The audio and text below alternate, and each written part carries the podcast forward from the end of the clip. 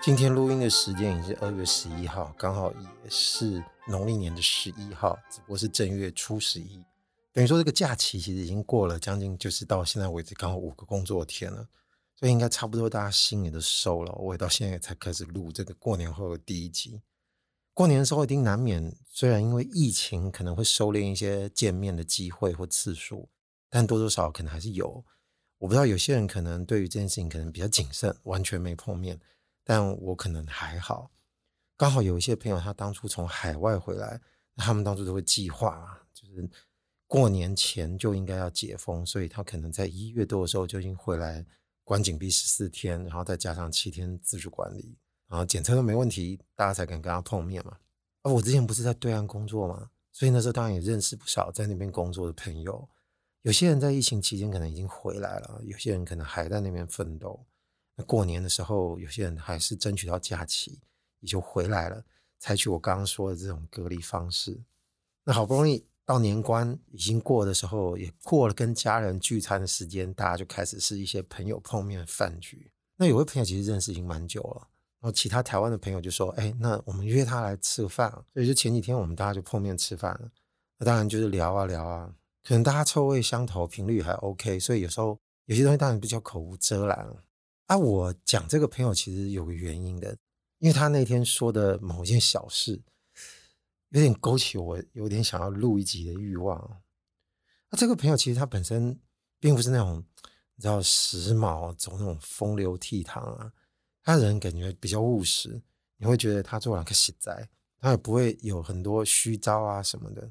我们通常都会觉得像这样子的人，可能应该比较稳重一点啊，言谈之中也可能有时候你会觉得说，哎，他无聊什么的。但不一定哦。那我们那天吃饭，其实大家都蛮熟的嘛。虽然已经有一两年没有时间可以密切碰面了，但因为大家默契都在，所以常常说话也不见得需要去注意什么尺度。那这个朋友当然就不是刚刚以为的分析那样，说话内容呢，尺度就很普通、很保守。相反的，有时候没有，你就跟他讲，就有时候他会突然说两句，说干嘛？你讲这个东西有点色，你也会敢讲这种东西。心里会有这种想法，但其实他并不忌讳，因为并不是说这件事情会破坏形象什么的。我反而会觉得这会让一个人变得更立体。但其实同样的内容，或者是说有时候讲一些异想天开的东西，一些脑洞大开的东西，不是只有我有两位朋友才会说，或者是这一位朋友才会讲，其他人其实也会。只不过有些时候会让我感觉到，虽然认识他这么久，但这个反差还是在，会觉得还蛮蛮有意思啊。其实我已经有点忘记具体我们那天到底是讲了什么，然后引发他讲一件小事情的前提。但我就直接奔着那个主题来说，就是马桶啊。呃，可能有些听众会觉得又要讲这个马桶的事情，是不是会有点听不下去？当然也是有点筛选度。如果你真的听不对，要不你就快转，或者是你听听别集也可以，就等把拍谁哦。但我觉得还好，因为这个不是主轴，它只不过是讲某件事情之一。那不知道当初是怎么聊，聊就讲到这个就是棒赛的代志，那我们就说免治马桶了，好像说的是什么什么原因会说到大家会用免治马桶洗屁屁这些东西都会有。那有时候大家仔细聊一些生活常识或一些生活用法的时候，你就对于一些使用方式、一些美感或者是遇到一些麻烦，大家就会抛出来侃侃而谈嘛。但是他讲了一个脑洞开的事情呢，我先 hold 一下，我要先讲一个其他的前提。于是有时候我们都会对别人说一些开玩笑的话，或者是我们常常会在戏剧或者是在别人的写的一些故事文章里面，会听到一些比较超越礼教尺度的。但我不是说色情或暴力的东西，而是说他比较敢开某些玩笑。比方有些人可能有些女生祝另外一个女生说：“哎，我祝你卸妆的时候被你男朋友看到。”这类的这种感觉。像有些人说：“我祝你睫毛倒插。”也是真的就难用哦，不是很舒服，但是听起来就有点鸡巴，又有点好笑。重点就是在这种，你可能觉得你的人生中常有些事情会觉得，哎呦，怎么会这样？或者是有些时候可能它不是一个正常的操作状态，它有时候会发生，有时候没发生。他们刚不是说免治马桶啊？这免治马桶的话题是怎么突然召见呢？因为我们理解，一般你就是上完厕所准备要洗屁屁的时候，你就按下那个键，它不是就咦从深处伸出一个喷嘴，就会对准你屁屁就开始清洗嘛，然后你再擦屁股，这正常程序对不对？然后他突然就开了个脑洞说，看你要研发一种，就是它伸出来之后，就像异形的嘴，啪啪又再伸出一个。我说那这个伸是什么意思啊？那难不成你再往前喷，那不就洗到男生的其他部位，或者是直接从两腿之间喷水出来？不，他说不是，你这个延伸出去的时候呢，它的垂直九十度往上再延伸。干，大家听到的时候就哎呦，其实都不需要有什么特别去辅助大家理解的情形。你只要一听到垂直九十度往上升，大家马上就是哎呦，因为大家马上就懂，就他下一个地方会往哪里去。因为他说这个就清的比较干净啊，然后这个话一讲出来之后，我们是在吃饭啊，但席间没什么人会觉得说干吃饭不要讲这个好不好？然后大家都也是蛮口无遮拦的，就开始讲说那这个会很脏吧？然后就当一回事在讨论。那这怎么办？他说那这个就当做第二阶段，这个出来这个喷头是可以被处理掉，可能是抛弃式的喷头或什么的。那所以他的意思是说。你要先伸进去，然后再喷水吗？这未免清的太干净了吧？但当然，讨论到这个地方，你要去检讨它的功用啊，到底真的要什么？没有，没有，没有，这个东西就没有必要，因为这样就失焦了。他没有必要讨论这件事情，他无非就是为了那个脑洞，突然在那一刻突然想到这件事情，大家说：“哎呦，在那个瞬间，所有的人脑筋都会有一种，我觉得它是一种赞赏的心情。”这个赞赏并不是因为他对社会有帮助或是什么，他只不过是在突破某个想象的樊篱上面突然灵光一闪，然后你也不知道这个东西到底能不能用，这些东西都不重要，不用讨论到后面去了。也就是这种突然急转弯这个脑洞，哎，靠，这个还真的是转弯呢，就是物理现象上的象限真的是转了个九十度，但当然不是，这是在概念上突然有一个急转弯。然后那时候他一讲完这件事情的时候，勾起我的回忆，我马上就补一件事。不是我前面有在说，有人祝你什么睫毛倒插这种东西，就是祝你一些受到报应，但是就是一些很微妙、很莫名其妙的时候会产生的。那时候我有想到，你就你在使用免治马桶的时候突然漏电，所以说一切都正常，是要结束这个排泄过程的时候，你突然这个喷嘴喷出来，竟然没料到它竟然带电，瞬间你可能会得到一种酸爽，或者是直接痛不欲生。I don't know，因为你也没遇过。总之，他讲了那个垂直的往上升的新的异形嘴之后，我就接着讲了这个漏电的事情，所以大家都会觉得这个哎呦，那个也哎呦。但是刚刚说这个过年大家聊天吃饭冷笑为产生出来的这些脑洞大开的事情，他一定是在言谈当下的时候才会得到灵感吗？也有可能不是。怎么说？因为我们经常会讲。这个免治马桶的事情的时候，多多少少是你要么就是用过，你要么就是至少很清楚它是怎么操作的，否则你没有办法开那个脑洞跟玩笑。你至少拥有某些基础、某些运作操作方式，你才有可能真的把它讲出一个所以然来。那如果你往前回推，那应该曾经在我们的人生历史中曾经产生过一些场景，我是这么相信的。所以我们可以稍稍推断，有些念头。它不见得是在那个饭局当下产生，有些时候可能是在其他时候你就已经产生那个灵感了。比方说，我正在使用免治马桶，正在冲水的时候，我可能就动了个念头说：“感觉我这时候漏电怎么办？”或者说，你正在冲的时候，突然想说：“诶，如果这个喷嘴直接变成一种侵入式保养，应该怎么办？”但蹦出这个念头，并不是说你真的期待如此。这个对象就是自己，你肯定在理智面上面你会拦阻说，是当然不能发生，你不想自己遭遇到这种不幸。但这个蠢蠢欲动的念头，它应该会在你说不行之前就先出现，因为你常常会想说，如果这样的话呢？诶，如果这样会怎么样？还是他会不会这样子？你就是忍不住偶尔就会想起来。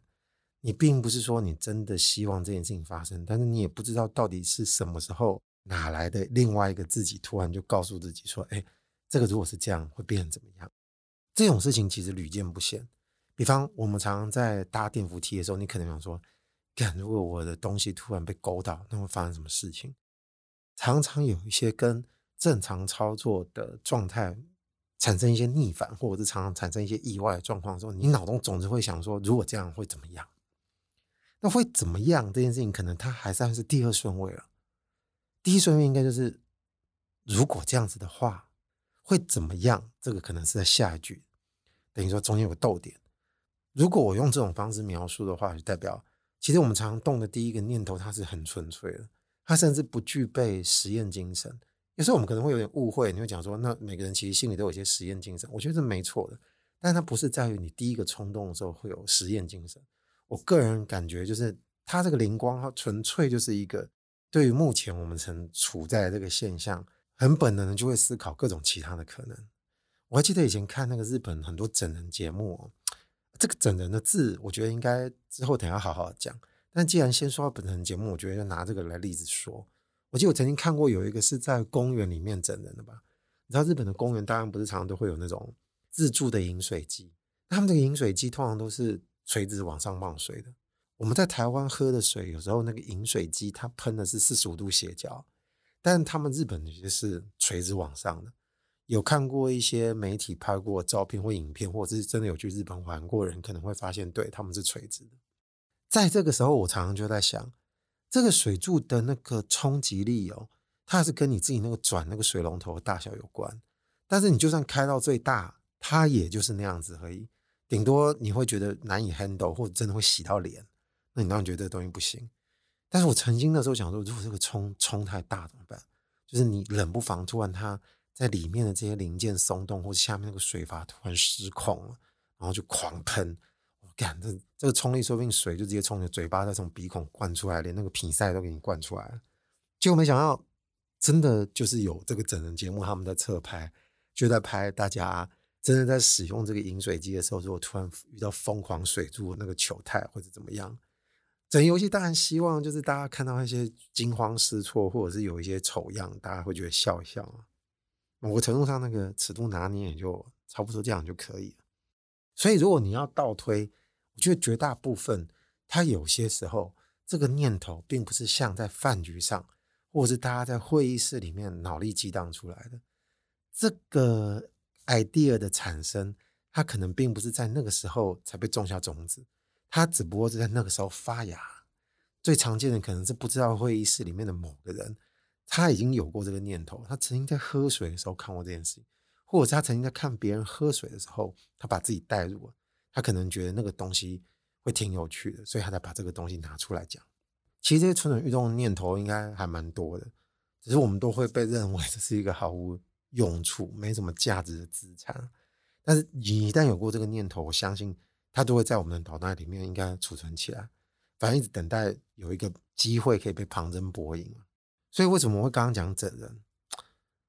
整人它是一个我们可以告诉自己，有一个好像在这个世界上还是要有一个名词去形容你要去做某件事情，你要给它某个名字，你才能感觉。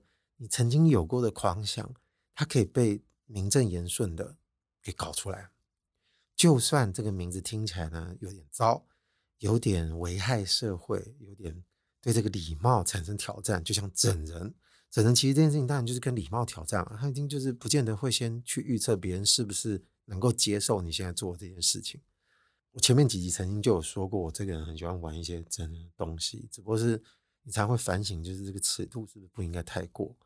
你也应该要想过说，那如果反过来别人整你，你是不是也能接受？但那时候想的也就浅浅的，你就觉得这个尺度上面的检讨大概就到这边而已。那今天既然开了一集在说这个内容，那肯定就不能仅止于此。不是说你要在道德上面去做一些争论或辩驳，扮演这个正反方啊，两个在那边讲。我觉得比较值得，应该是说你要去稍微小小挖掘一下，你当初到底是动这个念头，这个动机到底是为什么啊？好了，就是回到我前面说，整人这两个字算是一个便利，也就是你找到某种形式，可以让你堂而皇之的决定做这件事情，即使这件事情是会受到争议的。如果今天有一件事情你不知道他应该用什么字眼去称呼他的时候，你可能反而就做不大出来了，除非你疯了嘛。那有些人可能会先用行动，之后才会被去定义。只不过是我们现在在文明社会生活的时候，你还是要注意一件事情，就是自私跟自自我肯定在某程度上是不被接受的。这不被接受，不只是他人无法接受，而是你自己应该就会没有办法接受自己如此，因为这个逻辑是说不通的嘛。所以你想象，如果今天我朋友刚刚在饭局上说的那个免治马桶的喷嘴，突然嗖嗖，就是在一个伸出来那个九十度，突然就是往那个地方深入，让你吓一跳的时候，那要怎么达成？你想说，这当然不可能达成嘛。因为我首先物理现象，你会觉得它平常收的要收在哪？它变得要像天线一样分很多节，它才有可能收在一个很短的距离。哎，你这样一讲，不就代表你已经开始在探讨它的施作可能性？那只要你愿意，你有心，你可能就可以把它做成功。问题就是在于，你可能会先挡住这个念头，或者挡住这个再去设想的前提，是因为你觉得它不具备经济效益，它不具备任何世俗上可以被接受的。因为他花钱、花时间、他花人力，所以电视节目常常会搞一个很大的整人节目，尤其是我们常常看到日本综艺节目，大家在自己的那个脸书或者是 LINE 群中会疯传一些影片，不就跟那个有关吗？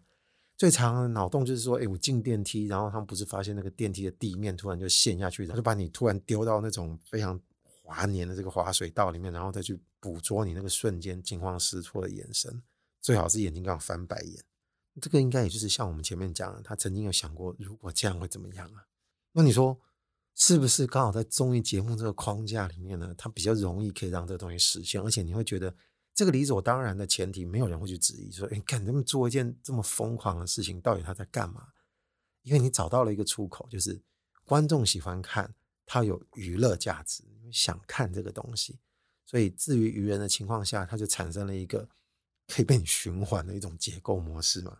也就是说，在将来的社会中，哪一天侵入式保养，我的这个字眼有点好了，就是这个字眼了。它如果变成一个是可以被玩促狭的事情，然后它卫生又能注重，所以它真的会被人家搞出来啊。只是我们现在没有办法想象这个道德跟这个礼教可以接受这种整容程度到这里。反正这个概念就已经放在那个地方了，它只是不是等着某些条件去配合的时候，让它变成是一个可以被成立的事情。在没有被发生之前，你不能说你没有办法去玩味那个概念嘛？因为大家为什么会反应？哎呀，代表你已经开始体会那件事情了，要不然你就无感了，对不对？你马上就没有感觉就对了。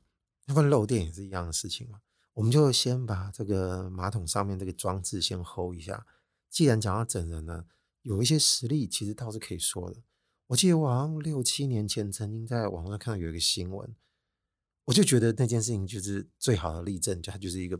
鸡巴例子，那有个美国的 YouTuber，他叫 Buddy Bolton，这个名字我竟然还记得哦。我觉得他说应该查一下他的影片，应该 YouTube 上还有。他没有办法忍受大家在街上常常拿那个自拍棒那边回来回去拍，所以他干了一件事情，就他突然会现身，然后拿那个大剪把人家那个自拍棒剪断，一剪完马上就逃跑，然后可能是他自己或者是他的朋友会负责在旁边拍。就留着当场让这个路人傻眼，不知道发生什么事。可以想见，这个影片出来一定会招致很多负评，因为你不管这个东西的动机是如何嘛，你损坏别人的财产，而且你很自以为的去打扰到别人。如果你今天觉得你看别人拿自拍棒这件事情很碍眼、很 annoying，但问题是他没有去阻碍到你什么，你不能让你的看不顺眼无限上纲。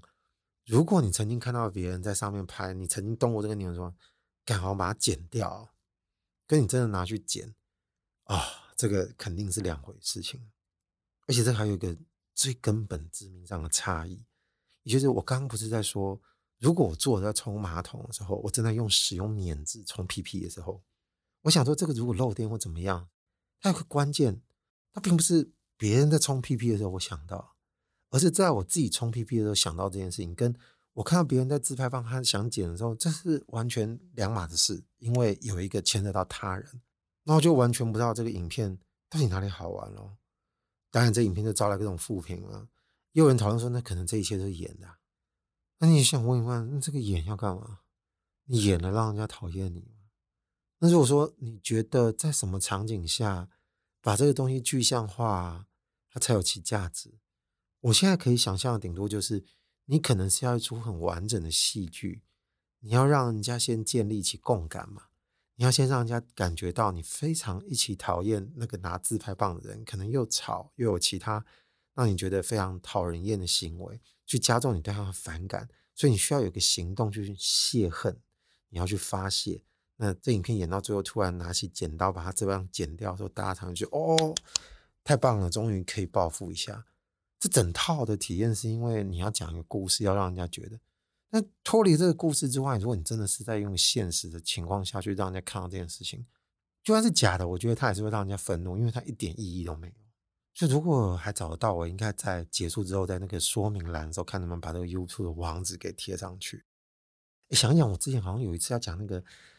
约翰·兰农老婆 Yoko Ono 那个影片，好像我忘了。前几集应该要把那个影片的网址也找出来贴在上面。好，OK，我们再回来刚刚前面说，如果你从一开始曾经产生过一个非常原始纯粹的念头，一路照这个路线往整人的方向去，如果你到时候刚刚说那个什么 Body Bolton 那个人，他就能满足私欲啊，你到最后显然就是只有鸡巴一图而已啊。虽然不是很愿意，但是这个时候我忍不住会觉得。孔子曾经在他弟子不是说过那句话“己所不欲，勿施于人”吗？这个时候竟然可以用。我我不是说一定是要反儒家或什么的，只是说因为大部分有时候儒家的东西，活到这个年纪，我觉得独立思考上来说，它是需要被检讨的。但讲到这个，目前针对像刚刚那种随便捡人或者是乱整人的来说，我觉得这句话真的还蛮恰当的。但如果你不要从这个道德面上来看，你就是从绝对的严肃的方式去检视，其实整人他是没有办法帮助你自己的。你自己是怎样的自己啊？也就是你曾经想过这个如果会不会这样的那种感觉的我们自己，因为遭受的人是他人啊。你看到别人受苦，你当然会嬉笑，那是正常反应啊。你不能说正常反应，它就是一个很自然会启动的机制啊。但你仅多就是嬉笑而已嘛。这样子来说，你这个路线已经有点违背了你当初一开始灵光那一闪的初衷。因为那种探索只能你自己来啊。今天我们可能会讲说，哎，你如果讲到那么深，其实也没有很深哦。难道有些时候你动一些念头，你难道不是对着别人做的吗？我觉得这个是有可能的。当然是有可能的，就像我们刚刚说，有些时候场景不是你之前曾经动过念头，存在某些概念，等着在聊天的场所中，或者某个会议的过程中，你才把它调取出来。有些时候可能真的是激发出来的，或者是曾经看了他人的什么行为，然后你想到了某件事情。但我认为，如果你要觉得这个东西有效果，你当初如果没有带入，你应该没有办法去认为这件事情有效果。也就是，就算你当初看到这个人。正在做一件事情，并不是自己，你也没操作过这个东西。就比如说，他可能正在处理电脑，你想说干，如果现在他还没存档，当机的话会怎么样？那个时候你一定会带入啊。所以你说这个免治马桶漏电要自己去被电到吗？你就不要被电到啊，你就不要去做这件事情啊。你自己知道这个东西不行啊，所以你才会回到孔子刚刚说那个“己所不欲，勿施于人”。你自己都能够阻断了，你自己都能够阻绝了，那你肯定是知道这个不行嘛。但如果今天可能会想说，哎，你这个如果推到极致，可能会碰触到某些人，可能会有一些真正是生命或其他安全危险的。我认为这个时候你应该就已经不是用我前面讨论那一大段了。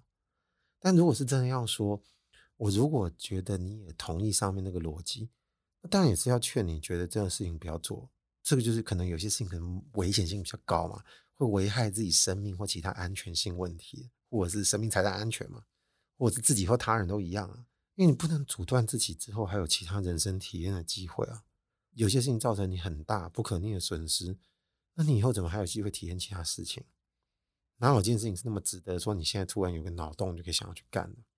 再怎么疯狂哦，你看那个 American Jackass，当初从 MTV 台出来那个影集。应该算影集吧。后来他出很多电影哦，那个带头人就是有一个叫 Johnny Knoxville 的人，他们那一个团队人就是拼命做一些疯狂的事情。那常常整的就是自己啊，娱乐就是我们现在观众的。多年后其实现在想起来，这个多年后已经是很久以前了。我们不是有个团叫 Circus 吗？他们应该是不是算是很早的 YouTuber？他们那一群人不是也会做一些非常疯狂的事，然后再去做记录。当然文化上不同，有些挑战尺度也会有点调整。而且我记得没错，他们最近好像又出了一部电影在美国上映，只是台湾可能不见得会上院线啊。有些时候可能直接在串流平台或者是影带租赁市场看得到。你要问我喜不喜欢看？靠北，当然喜欢看啊。因为它有些实在是太白烂了。倘若你今天听到我目前我在讲这个东西，你都觉得哎，在无伤大雅的情况下，我觉得可以去看看整自己或整别人的。那我觉得这个脑洞应该可以去看一下这些 Jackass，我觉得还不错。我印象最深的就是他们以前曾经有过一段是在街上整人的，但是他这个整人的促狭感跟我们刚刚说这个日本综艺节目，你突然。电梯那个地板打开，让你掉下去，或者在公园那个饮水机突然有一个超狂水柱喷你的脸那个东西有点不一样。他的整人有时候不是真的去伤害别人，他有时候是先让自己变得很荒谬，再去看别人的反应。有些很难笑，那些欧美的那个常常在百货商场捉弄别人的那个东西，我觉得那个基本的模型有点像，但通常那些你就觉得比较难笑，可能这个还是跟品味有关。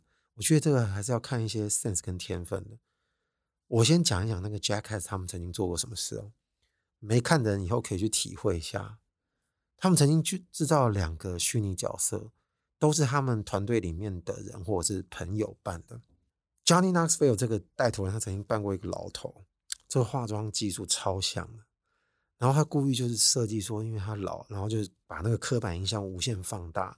一个穿了短裤的老头，然后他那个蛋蛋就垂出来，竟然从裤缝里面垂出来，就个 b o l sack。然后他走在路上的时候，就故意引人侧目，或者是故意走一走的时候拿那个助行器，然后就靠在桌上，可能就故意要坐到别人那个露天咖啡座桌边啊。然后大家说：“靠，你这个真的你要靠在我桌上，我靠那个蛋蛋啊！”然后就会去拍路人的反应，或者是他在其他时刻的时候故意爬上梯子。然后让别人看到他那个蛋蛋，事实上那些都是假的，但就让人家觉得这个非常愚蠢的情形怎么可能会发生在我面前？这是老先生，另外是个老太太。这个老太太应该并不是他们这个 Jack's 团队里面的人，我记得他好像是一个还蛮有名的导演，叫 Spike Jones 吧。然后他拍了很多很厉害的 MV，后来拍了很多很不错的电影。你很惊讶这个人，他竟然扮一个老太太。我还记得他的名字叫 Gloria，这个虚拟的老太太。然后他做的是更低级的事，他这个低级是这样，就他明明是一个男的，但是他怎么去做那个化妆术？然后他很会装上了年纪老太太的声音，然后故意在街上可能冷不防突然衣服就掉了或者怎么样，就是掉出他的胸部，他的那个胸部就跟那个刚刚说那个 Johnny Knoxville 扮那个老人一样，就是会都是垂化的东西，然后再去看看那个路人。不知道怎么去面对他突然露出的胸部，然后那样的反应，你觉得很低级，对不对？我也觉得很低级。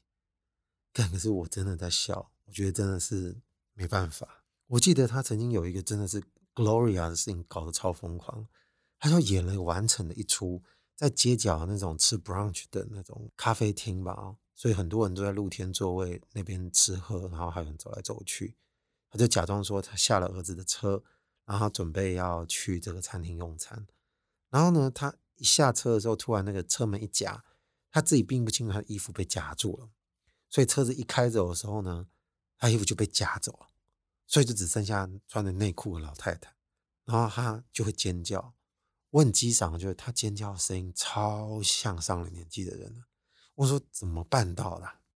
然后因为他这个一尖叫，所有的人就看向那个地方，说：“我靠，看怎么一个。”阿嬷，他怎么突然衣服被夹走？然后大家想说要去追那个车，然后车子就假装完全不知道这件事情就开走。咖啡店的那些服务生可能就会出来帮忙拿旧报纸帮他包他的身体啊什么。但是他一定要演的一副就是老太太已经完全无所谓了，虽然惨叫，但他就赤身裸体给大家看。其实这一切都是假的，他的身体也是假的。那你说大家是不是会被伤害到那个感情？我觉得多多少少有点有。天啊，这个太傻眼了。所以你会发现路人的表情多么的真实，他们那个傻眼跟不可置信的样子。这一场整人的内容，他还有一段话，我觉得印象非常深刻。那个老太太对路边的人或者是餐厅服务生吧说：“你可以帮我打电话给刚刚开车的人吗？”那他们就说：“那你电话号码呢？”他说：“我不知道电话号码，但你可以帮我打给他吗？”就真是太鸡巴了吧！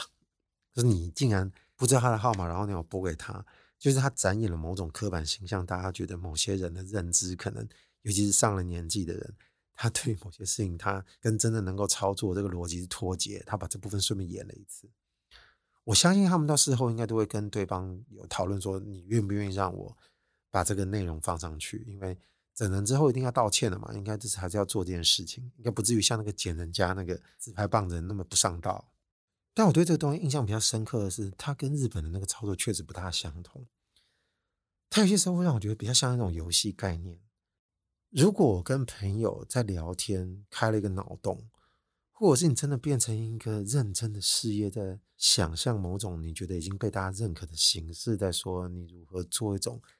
类整人行为，或者是真的就是在说我们整人的行为，但是你要注意，你必须照顾到孔子对你的提醒。那你这样子的虚拟事件在心中的位置可能就不大一样了。